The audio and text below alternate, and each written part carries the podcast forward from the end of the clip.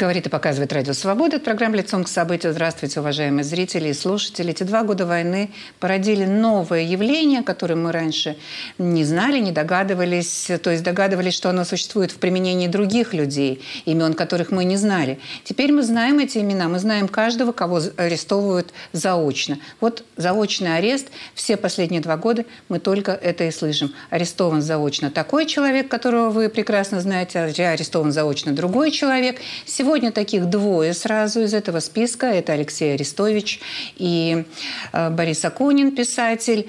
Но я начну с чисто, пока что, чисто теоретического вопроса нашему гостю. У нас в гостях, уважаемые гости, специалисты в спецслужбах, извините, по истории, теории спецслужб, извините за тавтологию. Иван Ступак с нами на связи. Иван, я пока только теоретически вас спрошу, только. Потом мы рассмотрим конкретные ситуации.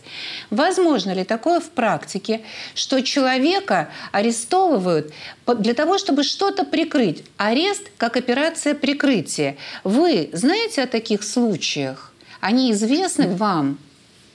Да, здравствуйте, здравствуйте. Спасибо, что пригласили. Смотрите, такие вещи не новинка вообще от слова совсем. Они периодически практикуются, но здесь же даже речь не идет об аресте. Здесь идет об оглашении, что якобы этот человек находится в розыске и при задержании мы его обязательно арестуем. Ну, когда это произойдет и произойдет ли это вообще, никто не знает.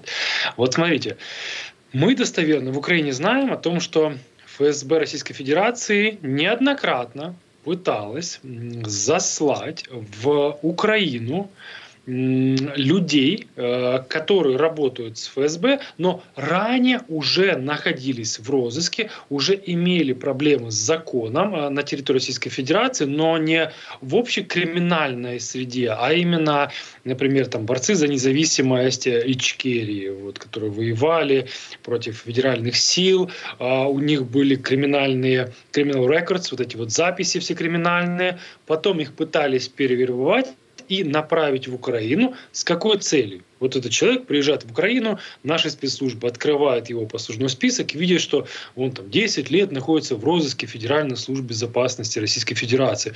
Ну, конечно же, первая мысль, о, дорогой мой, так ты ж наш человек, приходи к нам, давай воевать. Вот, Легион Свободы России, русский, российский добровольческий корпус. Вступай, мы прекрасно понимаем, что за тобой там охотятся, на самом-то деле уже никто не охотится, есть формальные вот эти все записи, а на самом деле он вот э, работает на спецслужбы Российской Федерации. То есть такие вещи – это не это попытка создать, дать какую-то ауру легальности, что вот якобы его преследуют, что там его не ждут, там его хотят наказать, и создать ему такую видимость, что вот он борец за, там, за какие-то права вот, или за какую-то идею.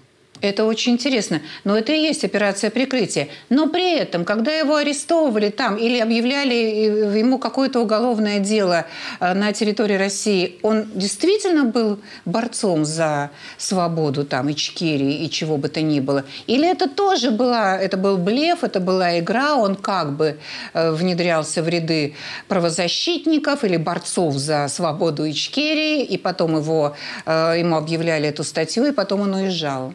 Он действительно... Не, разные случаи. Разные. Разные случаи были, когда люди действительно воевали, боролись, у них есть там записи там, с 90-х годов, а потом под давлением каких-то обстоятельств или в силу каких-то обстоятельств он был сло, словлен, сломан и согласился на сотрудничество угу. с российскими властями. Понятно. И после этого его выпускают. То есть такие вещи есть. Бывает, когда легенду придумывают. Ага. Опять же, все зависит от людей, которые занимаются этим вопросом. Вот принято считать, что ФСБ это грозная спецслужба. Вопросов нет есть. Мы ни в коем случае недооцениваем э, российские спецслужбы и внешнюю разведку, и военную разведку, и контрразведку.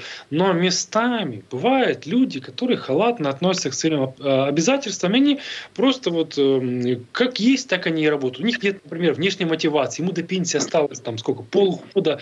Зачем ему это нужно? Вот как он знал, так он и сделал э, легенду прикрытия этому человеку. Вот косо, криво. Вот вспомните, пожалуйста, вот э, момент, помните, когда задерживали российских военных разведчиков, у которые пытались устроиться в, по-моему, это был суд в Гааге, а у него был бразильский паспорт, а, а журналисты, ваши коллеги, выявляли, что паспорт был выдан в каком-то населенном пункте а, через два года после того, как землетрясение уничтожило этот населенный пункт. То есть, ну, так, секундочку, так, а, а как? Что, что, что это за ерунда такая? То есть вся легенда разрушилась от какого-то маленького-маленького факта, который не учли. И точно так же и в этой ситуации тоже бывает.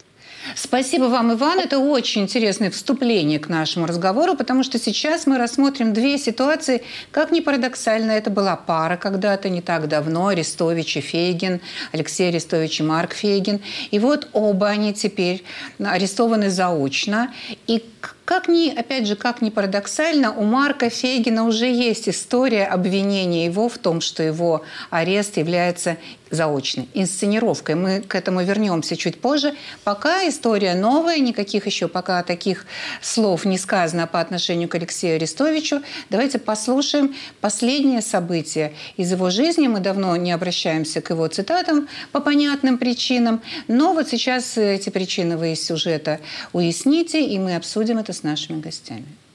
После того, как бывший советник Офиса президента Украины Алексей Арестович уехал из страны, он стал резко критиковать украинскую власть и лично Владимира Зеленского, называя его диктатором. Многие его высказывания этого периода в Украине воспринимают как пророссийские. К примеру, в интервью журналистки Юлии Латыниной в декабре 2023 года он предрек Украине распад, если сторонники украинского моноэтнического государства возьмут верх. Будет она где-то в размерах девяти западных областей отсеченная от моря и может, большим проблемам для судоходства по Днепру, потому что на левом берегу вполне могут стоять российские войска к этому моменту. Но так они даже за нее же не хотят умирать. Они хотят за нее умирать в Канадах, в Европе, в Фейсбуке, но только не за этот сам, только не на фронте. Многие из них которые учат жить, учат говорить на правильном языке, учат пользоваться правильной культурой и так далее. И так далее. Остальным она нафиг не нужна. В пресс-конференции президента России Владимира Путина Арестович усмотрел сигнал о готовности к переговорам, потому что Путин выступал на желто-синем фоне. Бывший советник Офиса президента Украины восхитился нежеланием Путина воевать с Западом. Более прозападного политика, чем Путин, невозможно было в мире найти. Он был более прозападным, чем многие западные лидеры. Первый же звонок после 11 сентября Бушу, присутствие на день рождения у Буша в ранчо, туда не каждый американский президент попасть может и так далее. И вообще американская военная база на территории России была логистическая. Полная поддержка по Афганистану сначала была и так далее, и так далее. И сколько же ему плевали, ты представляешь, сколько ему надо было плевать тщательно в лицо, чтобы он, и в спину, чтобы он наконец-то взбесился. Но Запад сумел это сделать, молодцы дальновидную политику проводили. А он лично очень на него обижен, лично очень обижен. Лично крайне обижен на Запад, персонально. Он говорит, Запад нам не враги. Вот это класс игры. Но больше всего аудиторию шокировало предложение Арестовича заключить мир с Путиным. А с Путиным другой разговор. С Путин, к Путину надо прийти и сказать, дорогие друзья, Владимир Владимирович, давайте заключим мир с вами. Но мы его заключим особенно хитрым образом. Мы предъявим коллективный иск Западу. Украина и Россия вместе. Еще в октябре 2023 года секретарь СНБО Украины Алексей Данилов фактически обвинил Арестовича в работе на ФСБ, перечислив явно его тезисы, игравшие с точки зрения Данилова на руку российским спецслужбам. Политтехнолог Михаил Шейтельман возмутился тому, как Арестович резко сменил свои взгляды. То есть он предлагает объединить усилия с Россией. С той, про которую вот это он рассказывал в Буче? Вот с теми, кто в Буче все это делал. А это нам Арестович рассказывал не кто-то. Вы понимаете, если бы это были два разных человека, один бы нам рассказал про Бучу, а другой бы предложил нам заключить мир с Путиным и воевать с европейцами. Но это были бы два разных человека, то окей. Блогер Марк Фейген, который раньше вел стримы с Арестовичем, назвал безумием заключение мира на условиях Путина. Тем не менее, он не считает Арестовича агентом Кремля. Э, общественное мнение в Украине в каком-то значимом числе считает, что он чуть ли не агент ФСБ. Но еще раз хочу подчеркнуть, э, я этого не видел, ничего, ни признаков, ни, ничего подобного за ним не водилось. И пока мы вели эфир, он был, напомню, сотрудником офиса президента, пусть даже на общественных началах. Почему он изменил эту позицию? Ну, мне все, я больше склоняюсь к тому, что он вот от природы такой эксцентричный человек. Потому что он ее ни разу в жизни не менял. Не знаю, почему его именно сейчас повело. Тем не менее, несмотря на новый, казалось бы, пророссийский уклон Арестовича, Басманный суд Москвы 6 февраля заочно арестовал его на два месяца за публичные призывы к терроризму и распространение фейков про российскую армию. МВД РФ еще в октябре прошлого года объявила Арестовича в розыск, фактически одновременно с тем, как он покинул Украину из-за угрозы ареста там. Вот вы знаете, я вместе с нашим корреспондентом тоже посмотрела один, одну из бесед последних Алексея Арестовича. Я просто в толк не могла взять, что еще делает Скобеева на втором федеральном канале. Вполне можно ее заменять, их обоих, и Скобееву, и Попову Арестовичем, потому что когда человек говорит, что ну вот вы возмущаетесь, что в России сажают за записи в Фейсбуке по поводу войны. Так в Украине посмотрите, сколько уголовных дел открыто за записи в Фейсбуке. То есть человек ну, совсем не делает разницу, что когда страна-агрессор является агрессором, и человек, другой человек, не Арестович, конечно, пишет запись, что я против того, что моя страна агрессор, а человек на территории страны, на которую напали, пишет, какое счастье, что на меня напали, ну, наверное, есть разница в нашем восприятии одних фейсбуков и других фейсбуков.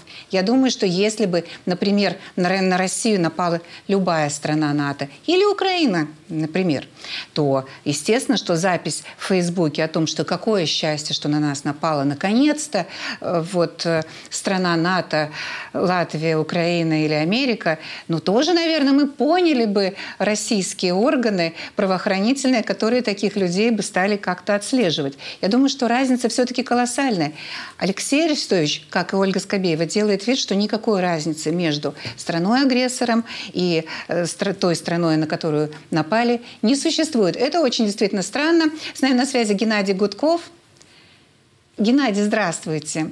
Ну, есть, да, правда, есть, существуют странности в некоторых последних э, построениях Алексея Арестовича. Вот поэтому мы давно уже не касаемся его и не цитируем. Ну, пусть он себе живет своей жизнью вместе со своими э, слушателями, поклонниками. Это их личное дело, это их круг никто их не трогает там. Но вот этот арест заочный человека, который, казалось бы, уже вполне я не хочу сказать полезен, уж совсем таких обвинений такими бросаться, но он совсем уже не мешает российской пропаганде. Я даже думаю, что она его еще и цитирует в поддержку себе. Его зачем арестовывать заочно вот сейчас? Вы имеете в виду Марк Арестович. Про Фегина мы еще поговорим. Его уже в этом обвинили, что он не случайно арестован. Арестовича, вот про Арестовича. У вас есть какие-то вопросы к его аресту, например? Или ну, нему... я сейчас в последнее время не слежу за Алексеем Арестовичем. Вот мне сложно сейчас сказать, что он говорит и чего он не говорит. Да. Я думаю, что он наговорил э, за свою жизнь столько, что его можно там по российскому законодательству арестовывать бесконечно. Это правда. Раз. Вот, поэтому я думаю, что по совокупности, скорее всего. А потом, понимаете, система, она такая, что она не будет останавливаться. Она не будет останавливаться ни на Арестовиче, она не будет останавливаться на Илье Яшине, она не будет останавливаться на молодых девочках, которым там пачками сажают в тюрьму, или там на враче, который якобы чего-то сказал, то ли не сказал. Система будет э, как, как каток подминать под себя все, что шевелится. Поэтому, собственно говоря, вот обратите внимание, на отсутствие всякой логики в назначении иностранным агентом. Да, абсолютно. Да. Геннадий, абсолютно. спасибо. То же самое, такая же, такая же и идет абсолютно рандомная выборка вот такой, да. при арестах, розыске и так далее. По, по, по, по совокупности высказывания они там не вникают, что он потом стал говорить, по совокупности того, что он наговорил до того, как стал говорить что-то да, другое. Да. Да, хорошо. Я, вот мы еще обсудим другой случай. Геннадий, спасибо вам за этот комментарий. Также спрошу Ивана Ступака. Иван, считаете ли вы, что в этом заочном аресте э, Алексея Арестовича мы должны усмотреть что-то еще, кроме того, что этот каток, как сказал Геннадий, репрессивная машина э, работает и закатывает под себя все, что движется или двигалось? Там мне интересно же этот Арестович. Я понимаю. Я понимаю. Да. Тем не менее, сегодня есть, сегодня есть событие. Он заочно арестован на территории Российской Федерации. То, что он не интересен, я понимаю очень хорошо. Смотрите, он заочно арестован, но это никак ему не мешает дальше. Вот где он уже, по-моему, в Нью-Йорке сейчас живет, да. Э, ездит, э, пропагандирует что-то, рассказывает свои мысли, своими мыслями делится. Ну, окей, ну, объявили его в розыск на территории Российской Федерации. Э, я не сомневаюсь, что его подъявят в розыск по линии Интерпола. То есть, ну, я думаю, ему это не грозит абсолютно. Но как имидж, что вот, видите, меня Российская Федерация преследует, видите, вот на меня гонят, как какое гонение, и вот позвольте мне дальше находиться, не знаю, там где-то в Соединенных Штатах Америки, куда он хочет, в Лондон поехать, в Италию, э, в Израиль. То есть вот с таким бэкграундом, что вот меня гонят. Так, вот так можно, в принципе, существовать. Возможно, это как новое напоминание. В Украине о нем, честно, вот забыли. Вот это слово совсем. Вот, вот, вот забыли. Я вот давайте так, еще раз просто напомню вашим зрителям, что пока этот, перс, этот персонаж, это по-моему, капитан медицинской службы до последнего времени даже был никакой не главное управление разведки. Это все ерунда. Вот когда он был в офисе президента, вот я вам достоверно говорю, вот от первых людей, с которыми общался, которые там работают, он никогда никогда в своей жизни не имел отношения ни к какой документации. Никакая папочка через него не проходила, ни красная, ни желтая, ни зеленая, ни совершенно секретная, ни для служебного пользования. Вот вообще. Да, у него был свой угол, он что-то слышал в коридоре, что-то услышал в другом кабинете. Это потом рассказывал, заворачивал в, свою, такие, в свой поток мыслей. И в принципе, он взял за счет голоса, тембра голоса. Все. Вообще от слова, от слова совсем он ничего не знал. Поэтому, пожалуйста, не надо переоценивать ее фигуру. Ушел Алексей, и слава богу, пусть вот там занимается. Вы в заочном, конечно, это я уже тоже сказала вместе с вами хором, вы в самом факте его заочного ареста не усматриваете никакой той истории, о которой мы с вами говорили в самом начале. Вы имеете в виду причастность его, вернее, что создать ему создать легенду, ему, создать да. Нет, это может, это-то может быть. Мы прекрасно понимаем, что оглашение в розыск это ничего еще не означает. Конечно, ну, огласить... никакой опасности да. для него нет, это мы понимаем. Как аура для него, что вот я гоним, что я вполне могли на территории Российской Федерации создать вот это вот здание э, жизнерадостного там серого цвета на Лубянской площади, могли ему создать вот такой посыл, что мы тебя преследуем, и это позволит ему дальше ретранслировать свои мысли о том, что Путин лучший президент, что его так принимают, он то прозападный, то Запад ему в спину плевал, то есть э, какая-то легитимность для него создается таким вот э, розыском, псевдорозыском. Спасибо вам, Иван. И вот сейчас я расскажу нашим гостям, ну, а откуда возникли эти вопросы по поводу возможных возможных версий вот такого рода ареста, потому что только что у нас на глазах в Ютубе в нашем с вами любимом, происходит перепалка, и это очень мягкое слово, между Марком Фейгиным и Марком Солониным.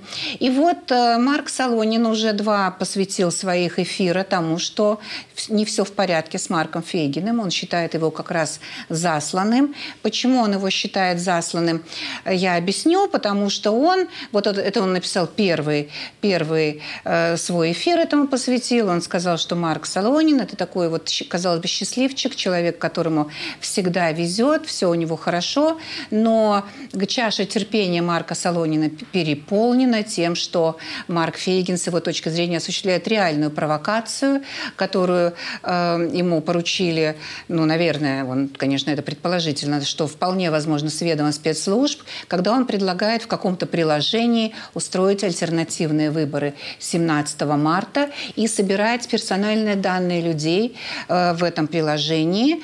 И, ну, естественно, спецслужбы могут этим воспользоваться с точки зрения Марка Солонина.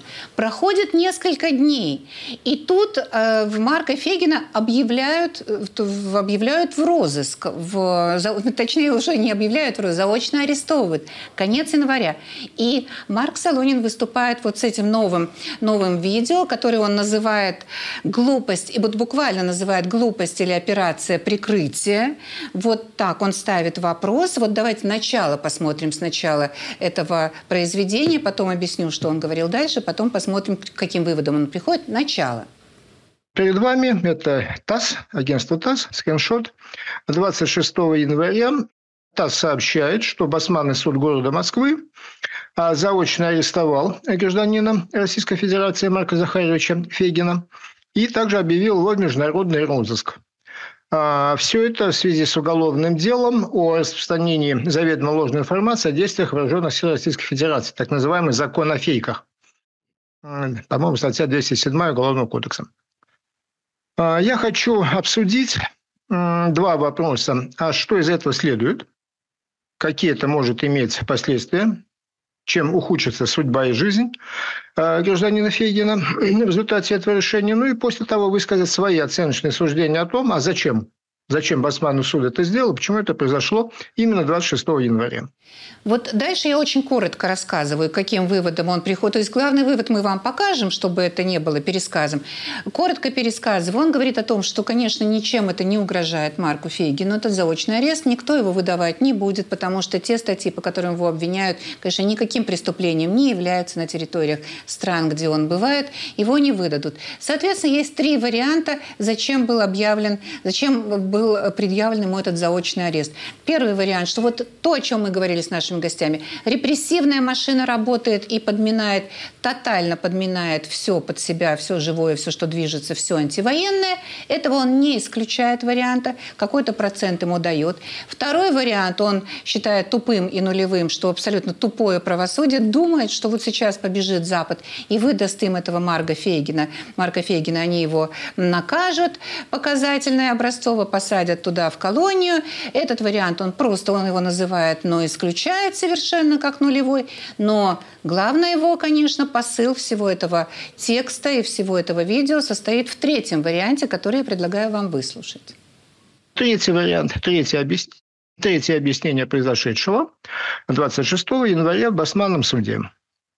Я предполагаю, у меня нет возможности это доказать какими-то документами, я предполагаю, что ну, там, ФСБ или какие-то другие карательные организации, органы путинской диктатуры а, возлагали и возлагают а, большие надежды на спецоперацию под названием «Альтернативные выборы». А то самая общественная инициатива, которую продвигает гражданин Фегин. Благодаря чему они надеются переписать проживающих за пределами России российских граждан, которые ну, считают, по крайней мере, себя противниками путинского режима, и, и заполучить базу их паспортных данных. Определенные надежды они на это возлагают. Возможно, кто-то уже приготовился новый орденочек-то привинчивать себе к мундиру. В этой ситуации э, тот видеоматериал, который я выложил, по-моему, 5 или 6 дней назад, в котором обратил внимание публику, публики на весьма и весьма странную биографию гражданина Фегина – и обратился к публике с призывом не участвовать в каких-либо мероприятиях, проводимых Фегиным, если в этих мероприятиях надо регистрировать свой паспорт. Это сильно не понравилось ФСБ или каким-то другим а, структурам российского режима, которые это, эту операцию проводят. И, соответственно, они решили провести операцию прикрытия. То есть для наивных людей, ну а именно наивные люди только могут участвовать в процедуре альтернативных выборах э, по-фегински, соответственно, еще показать там свой паспорт. Вот для того, чтобы воздействовать на впечатлительных и наивных людей, была начата и проведена вот эта операция прикрытия, сделана некая видимость того, что вот в очередной раз а, путинский режим преследует замечательного борца-правозащитника Марка Фейгина. Мы Марку предлагали принять участие в нашем эфире. Он, он времени для этого не нашел, у него есть другие дела. Но я думаю, что, может быть, и к счастью, потому что лексику, которую мы бы услышали в адрес Марка, не, не, едва ли можно было бы другого Марка назвать литературной и цензурной, я так думаю. Конечно, можно представить, как он на все это реагирует, но все это видят, по Ютубу это расходится. Марк Солонин, уважаемый авторитетный историк, между прочим, очень многие его ценят и любят. Поэтому другие наши наши, другим нашим гостям придется по моей просьбе э, вот, э, оценить такого рода заявления. Иван, пожалуйста, вот вам слово. Что вы думаете о таких? Это, в общем, обвинение. Как предположительно, понятное дело, но это обвинение прямое в том, что человека, человеку покрывают вот этим, прикрывают спецоперацию, которую он ведет, вот этим арестом заочным. Прямое. Ну, вот Касаемо Марка Фейна, я не готов сказать. Действительно так и есть. Вот да, он приезжает в Украину. То есть, по крайней мере, мы не увидели от него никакой риторики, как это было от господина Арестовича, что Путин красавчик, с ним нужно договариваться, вы все проиграете. То есть такого, вот искренне, я не встречал вот в его риторике, еще раз. Поэтому считать его, что он работает на каким-то образом, по крайней мере, сейчас в его действиях, что он работает на российскую контрразведку, на российскую разведку или вообще на Кремль, я не склонен считать, еще раз, у меня таких данных нету. Что не скажешь, вот его бывшем коллеге по цеху, господин Алексей, там четко все понятно, как он это все делает. Спасибо, Иван. Это исчерпывающий ответ. Геннадий, вам слово. Что вы думаете, когда слышите такого рода заявления? Как вы Знаете, в моем положении давно пора не думать, а знать. Я все знаю. Вот, э, значит, мне очень жалко, что Солонин сцепился с Фейгином. Они оба делают, по большому одно дело. С разных сторон оба яркие личности. И мне очень обидно, что они вот допускают взаимные выпады, и там эти выпады переходят совершенно глупые какие-то Значит, чем занимается Марк Фейгин? Чтобы у вас было понятно, потому что мне с ним приходится по Франции, и не только по Франции общаться, взаимодействовать. Человек, который э, находится в реальном риске Ему французское правительство предоставило безопасность и охрану. Причем она сделала это правительство французской власти по собственной инициативе. Это не он просил, он не просил ничего. Французское правительство получило данные, ну, французские спецслужбы получили данные о реальных угрозах его адрес, поставили ему охрану, она работает с ним до сих пор. Ну, по крайней мере, три дня назад, 4 дня назад встречался, она была. Я уж, по-моему, всех лицо знаю его охране который занимается, это офицер специального подразделения э, французских э, сил безопасности. Что касается э, вот этого альтернативного голосования, я тоже знаю, для чего он делает и как он это делает. Мы с ним эту много тем раз обсуждали. У него есть идеи, которые никак не откажется от ее проведения, легитимных выборов, сформировать что-то похожее на правительство в изгнании. Сейчас он опробует технологии, которые, по большому счету, может быть положены в основу дальнейших процессов. В чем заключается суть этой технологии? Дело даже не в альтернативных выборах. Альтернативный выбор мы обсуждали давно, и с ним, и без него, и вместе, и порознь. Э, была это моя идея, она была еще чуть ли не поздней э, весной или ранним летом, но не решились, потому что очень сложно, дорого, долго, и, э, как бы так сказать, не решились на это альтернативное голосование. И кандидатов сначала вроде были кандидаты, потом они отказались, эти кандидаты. В результате решили пойти дешевым сердитым путем полдень против Путина. То есть с 12 до 12 часов подходят все люди на избирательные участки, кто против войны, против Путина, никак себя не идентифицируя, образуются очереди, которые видит весь мир. Точнее, что этот вариант будет дешевле, сердитее, не менее наглядно и так далее. Марк сейчас отрабатывает технологию. В чем она заключается? Заключается она в том, что идет регистрация паспортов с биометрией. Биометрия – это загранпаспорта, которые выдают сроком на 10 лет приложение, которое создано э, компьютерчиком, сейчас обкатывается, оно, не, э, идентифи... оно идентифицирует только кодовый сигнал э, вот этого, как называется, чипа, зашитого в паспорт. И никуда данные не собираются этих паспортов. Там остается какой-то электронный виртуальный отпечаток, он не пригоден для идентификации личности, но он пригоден для идентификации личности при э, голосовании. Таким образом, Марк Хиггин сейчас упрямо, упорно отрабатывает технологию возможного голосования э, российской иммиграции и россиян, которые имеют загранпаспорта, для формирования некого своего представительства политического. Это его цель. Вот. Все остальное, э, ну, вот честно говоря, понимаете, бывает совпадение. Знаете, я тоже иногда совпадаю с Кремлем в каких-то вещах. Ну, например, когда они говорят, что воевать будут до последнего россиянина, я, к сожалению, соглашаюсь с Кремлем, говорю, да, что они точно будут воевать до последнего россиянина. Или что-то еще. Совпадение позиций вовсе не означает там работу на Кремль. Поэтому э, мне очень жалко, что вот этими обвинениями бросаются уважаемые мною люди. Э, в общем-то, я думаю, что если бы они сели, поговорили, да и, может быть, не один бокал бы э, вина, пива выпили бы, я думаю, что они договорились. Я только что вот мерил двух э, давно, так сказать, там э, ну, даже, можно сказать, конфликтующих между собой политиков. Оказалось, что там столько было нагромождено э, небылиц вокруг них, что когда они разобрались, в общем-то, это, так сказать, все осталось позади, все эти не, не взаимные там обвинения, оскорбления и так далее и тому подобное. Я думаю, что если бы нашли в себе силы и мужество сесть рядом за одним столом Марк Фейган и Марк Солонин, два Марка, кстати говоря, они бы, думаю, что очень быстро нашли общий язык. Ну, по крайней мере, может, два-три часа поразбирались, кто прав, кто виноват, объяснили друг другу свои позиции. Я думаю, что все было нормально. Вот, поэтому я все это знаю и э, также прекрасно понимаю, что агентуры у ФСБ хватает. Никаких э, э, открытий, откровений быть не может вербовка агентуры идет. Существует специальное подразделение ФСБ, которое занимается российской оппозицией, даже два целых.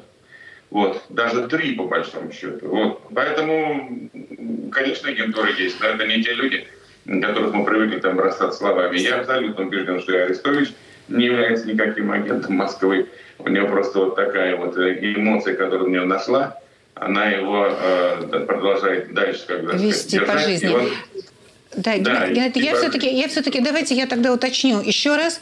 Эта э, технология, которую Марк предлагает, она касается только тех россиян, которые находятся в безопасности и живут за границей. Нет, ну, не кажется, в безопасности. Она ну. касается только тех 35 миллионов, подчеркиваю, 35 миллионов взрослого населения, которые имеют биометрические ага. типами. Понятно, понятно. Ну, понятно это специалистам, насколько это безопасно. Спасибо, Геннадий. Вообще, мне кажется, что тут, ну, большинство, если бы мы провели голосование сейчас, и мы не будем этого делать, проводить голосование, скорее всего, большинство наших зрителей скажут, что обвинение э, или подозрение в том, что этот арест заочный Марка Фейгина является операцией прикрытия, они согласятся с тем, что это не так. Я, думаю, я так думаю, что они так скажут. Но есть целый ряд других людей, про которых точно также вы не скажете, что заочный арест – это операция прикрытия. Мы прекрасно понимаем, что это абсолютно открытая репрессия. Давайте мы этих людей увидим за все два года. Басманный суд Москвы по ходатайству следствия заочно арестовал писателя Бориса Акунина, которого в России обвиняют в призывах к терроризму и распространении так называемых фейков об армии. Кроме него, за два года войны заочно арестовали десятки известных людей. В 2022 когда маховик репрессий только раскручивался, одним из первых в него попал публицист Александр Невзоров. 6 мая его обвинили в публичном распространении фейков об армии. Следом под заочный арест попал ветеран программы «Что, где, когда» Равшан Аскеров, уехавший приехавший после начала войны в Азербайджан. В один день с ним заочно арестовали и журналиста Майкла Наки. В мае под заочный арест попал военный аналитик Руслан Левиев, которого также обвиняли в фейках. Первым из заочно арестованных писателей стал Дмитрий Глуховский. Решение по нему суд вынес в июне 22-го. Журналиста Дмитрия Гордона также заочно арестовали в июне. Он стал первым, кого обвиняли еще и в призывах к терроризму среди заочно арестованных. Первый год войны закончился заочным арестом создателя диссернета Андрея Заякина. Преследование его велось по уголовному делу о финансировании экстремистской деятельности. В вину ему вменили перевод на тысячу рублей в поддержку одной из структур Алексея Навального. В 2023 году темп заочных арестов заметно вырос. В январе в первый раз заочно арестовали Петра Верзилова, тогда еще издателя «Медиазоны», из-за неуведомления о наличии канадского паспорта. В марте под заочный арест попал блогер и общественный деятель Илья Красильщик по фейкам об армии. Политика и блогера Максима Каца заочно арестовали 23 марта 2023 года за ролик о событиях в Буче. Спустя пять месяцев в августе его приговорили к восьми годам заключения. Впрочем, тоже заочно. 21 апреля российские суды заочно арестовали журналиста Христа Грозева и главу украинской разведки Кирилла Буданова. Основателя Bellingcat обвиняли в незаконном пересечении границы России, а разведчиков в подготовке теракта. В мае Басманный суд Москвы заочно арестовал кинопродюсера Александра Роднянского и драматурга драматурга Ивана Вырыпаева по статье о военных фейках. Оба давно находились за пределами России. В ноябре заочному аресту подверглись политик Владимир Милов и украинская певица Джамала. Обвиняли обоих в распространении фейков об армии. Также под заочный арест попала создательница группы Pussy Riot Надежда Толоконникова. Суд счел ее виновной в оскорблении чувств верующих. В конце прошлого года российские суды заочно арестовали журналистку Машу Гессен и активистку Люсю Штейн. Их обеих обвиняют в распространении фейков. За два года войны через процедуру заочного ареста прошли десятки бизнесменов, активистов и рядовых граждан. В основном их всех обвиняли в распространении фейков об армии. Вот давайте к нашему разговору мы сейчас сразу подключим прохожих московских, которых мы спрашивали, какой смысл они усматривают в этих заочных арестах. Цель понятна. потому что как бы сейчас у нас ситуация непростая, поэтому надо как-то, чтобы население и все люди, особенно известные, мне кажется, как поддерживали. Запугать людей. Понятное дело, но просто он не захочет возвращаться, мне кажется. Бей своих, чтобы чужие боялись, чтобы просто власть держала в страхе всех. Я думаю, чтобы как это другим неповадно было, другого как бы варианта нет. От предателей нужно отпочковываться. Во время войны надо жалеть страну, болеть за нее. И лучше, ну не знаю, вот не, не возбуждать общественность в отрицательном смысле. Я не могу сдержаться, держать улыбку по, насчет, э, да, держать общественность в отрицательном смысле. Но а, вот, Иван, вам слово. По результату, по итогу, по списку тех, кто был заочно арестован, по комментариям прохожих, в часть которых было очень приятно услышать, что они понимают, что это бей своих, чтобы чужие боялись, и для того, чтобы не возвращались, и для того, чтобы запугать. Мы эти голоса тоже услышали. Как вы расцениваете эту систему саму, которую внедрили российские власти, вот заочно арестовывать, предъявлять статьи, сажать, как эффективную, как действенную по части того, чтобы других держать в страхе? Это они здорово придумали? Ну, смотрите, давай так, вот я соглашусь, я действительно был искренне удивлен, когда услышал в Москве вот, вот такие вот голоса. Я искренне скажу, я был уверен, что ну, сейчас все сто процентов, вот кого покажете, все будут говорить правильно, давайте еще им всыпем, уехали, и, и так по делам им, давайте там догонять, давайте убивать предателей за границей. Ну, то есть, ну, какие-то здравые голоса есть, и это не может не радовать искренне. Понятно, что это не влияет на фронт украинский, не влияет на продвижение российских войск под Авдеевкой, но тем не менее. Вообще, как механизм, он, в принципе, работает и с украинской стороны, потому что это своеобразная реакция системы на внешний раздражитель. Вот еще раз, Украина делает точно так же, потому что, да, с одной стороны логика, но смысл заочного ареста, когда ты ну, не можешь дотянуться, вот эти, смысл заочного суда, вот эти вот 15 лет заочно дать, что это дает? Ну, понятно, что человек далеко, ты до него не дотянешься, но это показывает, что система пытается найти этих людей, а, пытается до них дотянуться. А, и даже вот, например, там, касаться Украины, э, там, например, там, страны Западной Европы скажут, ну так вы же не преследуете этих ребят. А, на что наш ответ может быть каким? А, мы же их не достанем. Так вы пытаетесь, вы пробуете. А, и вот открывается уголовное производство в Украине, уголовные дела в Российской Федерации. И каждая из сторон пытается друг друга достать. Вот Украина открывает уголовное производство а, и дает заочные приговоры разнообразнейшим киноколлаборантам, людям, разжигающим войну.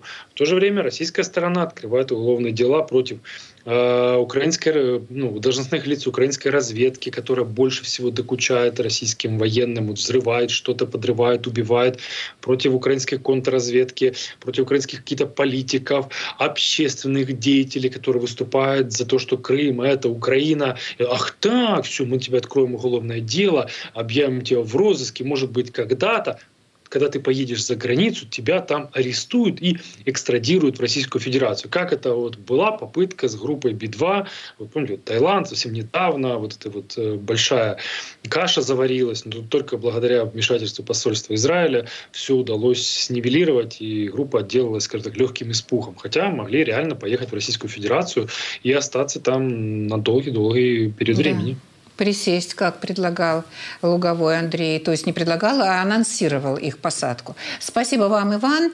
И, Геннадий, я понимаю, что вам тяжелее еще морально слушать этот список, потому что там есть ваш сын.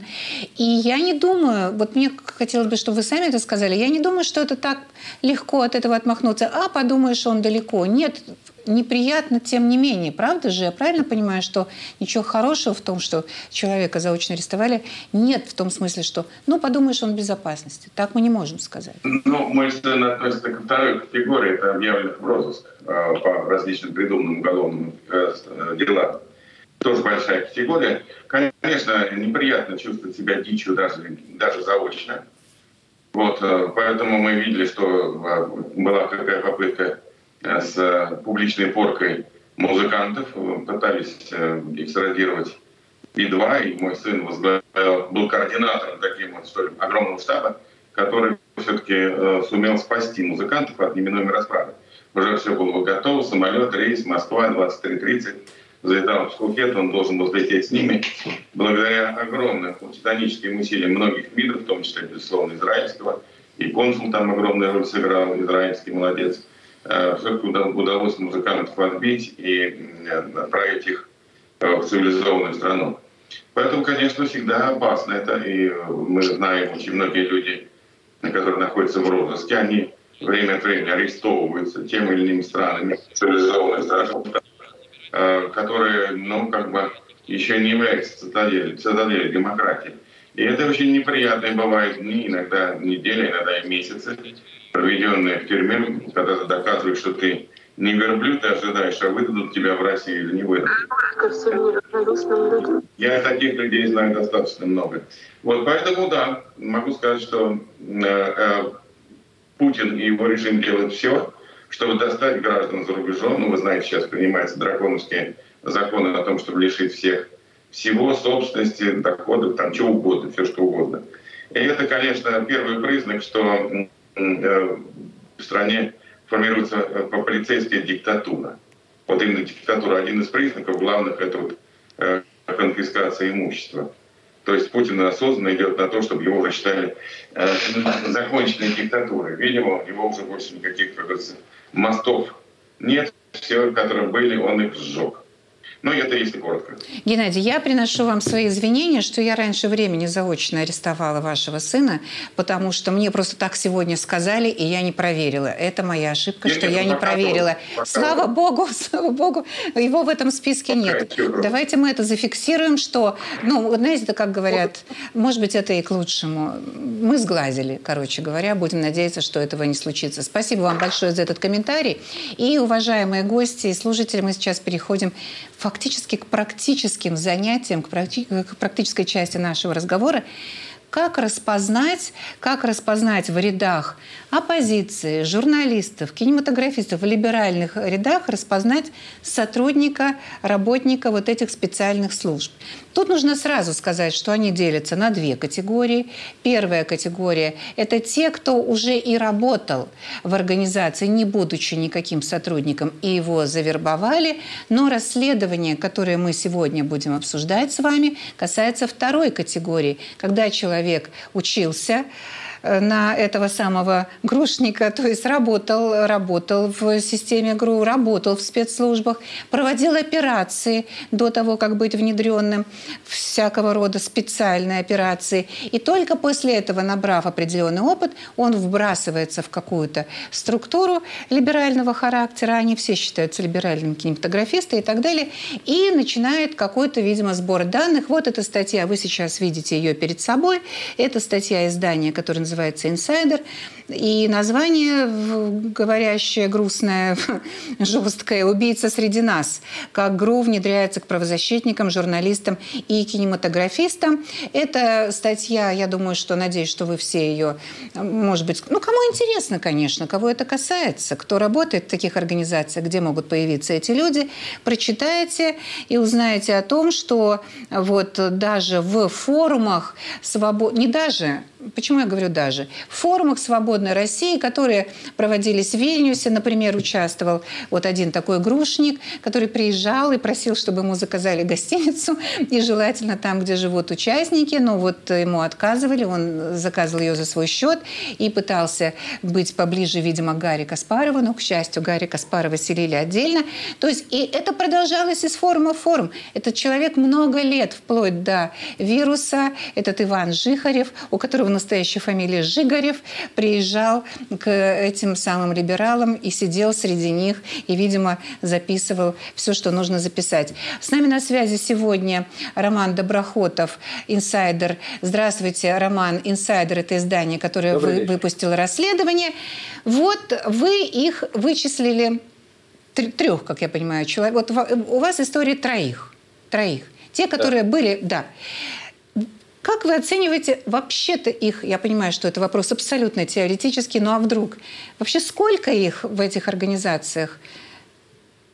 Таких, типа вашей, нашей? Ну, здесь надо сделать важное, сделать надо важное разделение, поскольку эм, тот текст, который мы сегодня опубликовали, он, вернее, на днях опубликовали, он касается именно войсковой части 29155 ГРУ, и это не те люди, которые сидят и записывают и следят, а это а, часть, которая относится к диверсантам и убийцам, это люди, которые отравили Скрипаля, это люди, которые отравили оружейника Емельяна Гебрева в Болгарии, они же взрывали э, военные склады в э, Болгарии и Чехии. То есть это не те люди, которые будут следить, это те люди, которые уже приезжают для того, чтобы что-то сделать. И вот они внедрялись в эти организации а, не, потому, что хотели что-то узнать, а потому что им нужно было прикрытие для какой-то операции прямого действия. Этим они сильно отличаются от ФСБшников, которых действительно очень много, которые как раз внедряются для того, чтобы а, быть такой вот э, тайной полицией. Да? Здесь, э, то есть в Вильнюсе, скорее всего, задача стояла в том, чтобы провести некое мероприятие. Мы подозреваем, что объектом мог быть Кари Каспаров, а, как человек, который организовывает этот форум, и как самый видный из оппозиционеров, принимавших там участие. Косвенным подтверждением тому может быть то, что мы видим, что и другая группа тоже работала, видимо, по Каспарову, потому что была э, на другой конференции, где он принимал участие. Это тоже люди, которые занимаются именно покушениями, а не слежкой. Так что, а, скорее всего, он, он был объектом, сорвалось это просто потому, что а, с 2018 года мы начали публиковать а, серии паспортов ГРУшных, и огромное количество сотрудников, которые ранее постоянно участвовали в мероприятиях в Европе, были вынуждены, были возвращены в Россию или просто перестали летать в Европу. Там какая-нибудь Ольга Колобова, она же Адела Кухвельд вернулась из Италии, там э, Гордиенко, там еще целый ряд людей, которые были уже имплантированы в Европе, вынуждены были э, э, вернуться. Ну и, соответственно, Жихрев тоже, как минимум в Европу он перестал летать, возможно, он работает к другим регионам, э, но так или иначе он уже засвечен. Поэтому, к счастью, мы не знаем, что они хотели сделать в Вильнюсе, э, так как они не довели это дело до конца. А отвечая на вопрос о том, сколько вообще всего э, да, такого это, рода людей, да. ну, именно да, если мы говорим о, о людях из войсковой части 29155, то ага. это э, не такая большая э, войсковая часть, то есть там несколько десятков человек, там у них особые тренировки, у них особая задача, поэтому это у них считается элитной частью. Хотя, конечно, они так работают, что по ним не скажут, что они элитные, но э, это как бы весьма особняком они стоят, мы их там более или менее всех знаем. А, по именам и тех, кто уже засвечен, и из тех, кто думает, что они еще не засвечен. А вот если мы говорим о ФСБ... Об осведомителях, осведомителях, да. А, ну, это, опять же, э, правильно э, вы сказали в самом начале, что здесь надо разделить на э, осведомителях, которые работают на ФСБ, и, собственно, агентов, которые да. внедряются. Вот да. Даже если мы... Осведомителей может быть бесконечное множество, но если мы говорим об непосредственно сотрудников ФСБ, которые внедряются, то там тоже ну, как минимум две службы активно этим занимаются. Вторая служба ФСБ, это такое российское гестапо, а, и пятая служба ФСБ, которая работает по загранице. Вот сейчас у нас, например, серия а, расследований по пятой службе ФСБ, потому как они вербуют а, за рубежом политиков. Вышли пока три части по Латвии, Италии и Германии. А, и, ну вот если по Латвии, то там пример а, Татьяна Жданок, а, это местный политик, которая избралась э, в Европарламент. Вот она, мы видим, что активно встречается с э, действующими сотрудниками и изображала из себя такого независимого политика. Ну, она еще вот активно это... встречалась с российскими телезрителями в качестве этого политика. То есть это просто любимая женщина российской пропаганды. Я не знаю, конечно, какая она там сотрудница спецслужб, но то, что она открыто выступает с пророссийских позиций, это, конечно, уже никак Да, очень многие из них почти не скрывали, э, почти не скрывали то, что они очень там любят Кремль и так далее, но они делали вид, что это свобода слова – и их независимая позиция, в то время как мы видим, что есть а, и как бы, отчеты, которые посылались, посылались ФСБ, и деньги, которые получались э, от а, пятой службы ФСБ. Вот. А что касается второй службы, то про нее мы писали раньше очень много. Это те люди, которые отравили, например, а, Навального, Быкова и Карамурзу. Там есть тоже есть отдельные люди, которые просто занимаются слежкой, есть люди, которые занимаются убийствами, и их очень много. То есть здесь это не, так, как 29155, там число идет на сотни, они работают вместе с региональными подразделениями. Скажем, та же Жданов, кстати, возвращаясь к пятой службе, она изначально была, как мы понимаем, завербована питерским УФСБ, и потом лишь стала общаться непосредственно с, с пятой службой. Так что они там передают друг другу своих агентов, э, и, и там может, могут разные департаменты работать. Но, конечно, суммарное число вот внедренных людей колоссально, э, а если к ним прибавить еще тех людей, которые изначально были активистами, а потом подкупаются, то э, это вырастает еще в разы. Причем среди них есть люди, которые ну, активисты со стажем. А, вот недавно была история про белорусскую активистку, которую арестовывали в Беларуси, потом освободили, но уже, когда освобождали, она уже была завербована белорусским КГБ. Довольно типичная история. У меня есть подозрение, что таких еще несколько э, людей продолжают действовать сейчас в, в оппозиционных кругах. Поэтому надо подразумевать, даже если у человека есть какая-то история, его активистской деятельности, есть даже история арестов, это еще не значит, что да. он э, завербован. Даже, может быть, наоборот. Это должно, может вызывать дополнительное подозрение, если он задерживался, но был освобожден и не получил серьезного наказания. Роман, спасибо вам. Это ведь ровно то, с чего мы начинали с Иваном этот разговор. Спасибо вам. И я как раз спрошу Ивана, а если нам не помогают журналисты, такие как «Инсайдер», в этом нам с вами, я имею в виду людям, которые где-то работают, как их распознавать? Вот специальный инсайдер не занялся расследованием в конкретной, я не знаю, библиотеке, в театре, в, в издании «Медуза». Он не занялся вот этими персонажами. А как их распознавать? Их много. Их много, но смотрите, э, всех распознать нельзя. У каждого своя роль. Есть, например, люди, которые работают, и они деструктив делают, вот, вот, ломают, шатают. Ну, понятно, что фигурально вот это. И давай не вмешиваться, зачем это нам нужно, в аппарат государственный большой. То есть, когда они много сомневаются, когда они вот начинают ныть, извините, вот скули, что все плохо, власть на всех раздавит, это частично может быть какая-то там, демаскировка. Мой, могут быть люди, которые никак себя не проявляют. Их задача э, каждый день выполнять какую-то свою функцию, но при этом сообщать о планах, намерениях, что происходит, кто кому что сказал, кто с кем в каких отношениях, то есть тенденциозную информацию. Э, вот, например, вот, приведу такой пример. Э, фонд э, борьбы с коррупцией Алексея Навального, там, как оказалось, ну, по сообщениям средств массовой информации, что практически в каждом региональном центре ну, по всей территории Российской Федерации присутствовал внутри этой организации, внутри представительства, присутствовал либо сотрудник ФСБ, ну, понятно, откомандированный, завербованный, либо представитель от э, Центра Э противодействия экстремизму э, Министерства внутренних дел Российской Федерации. То есть вот такое проникновение, оно широкое, и на каждом этапе, в каждой организации своя роль и свои задачи.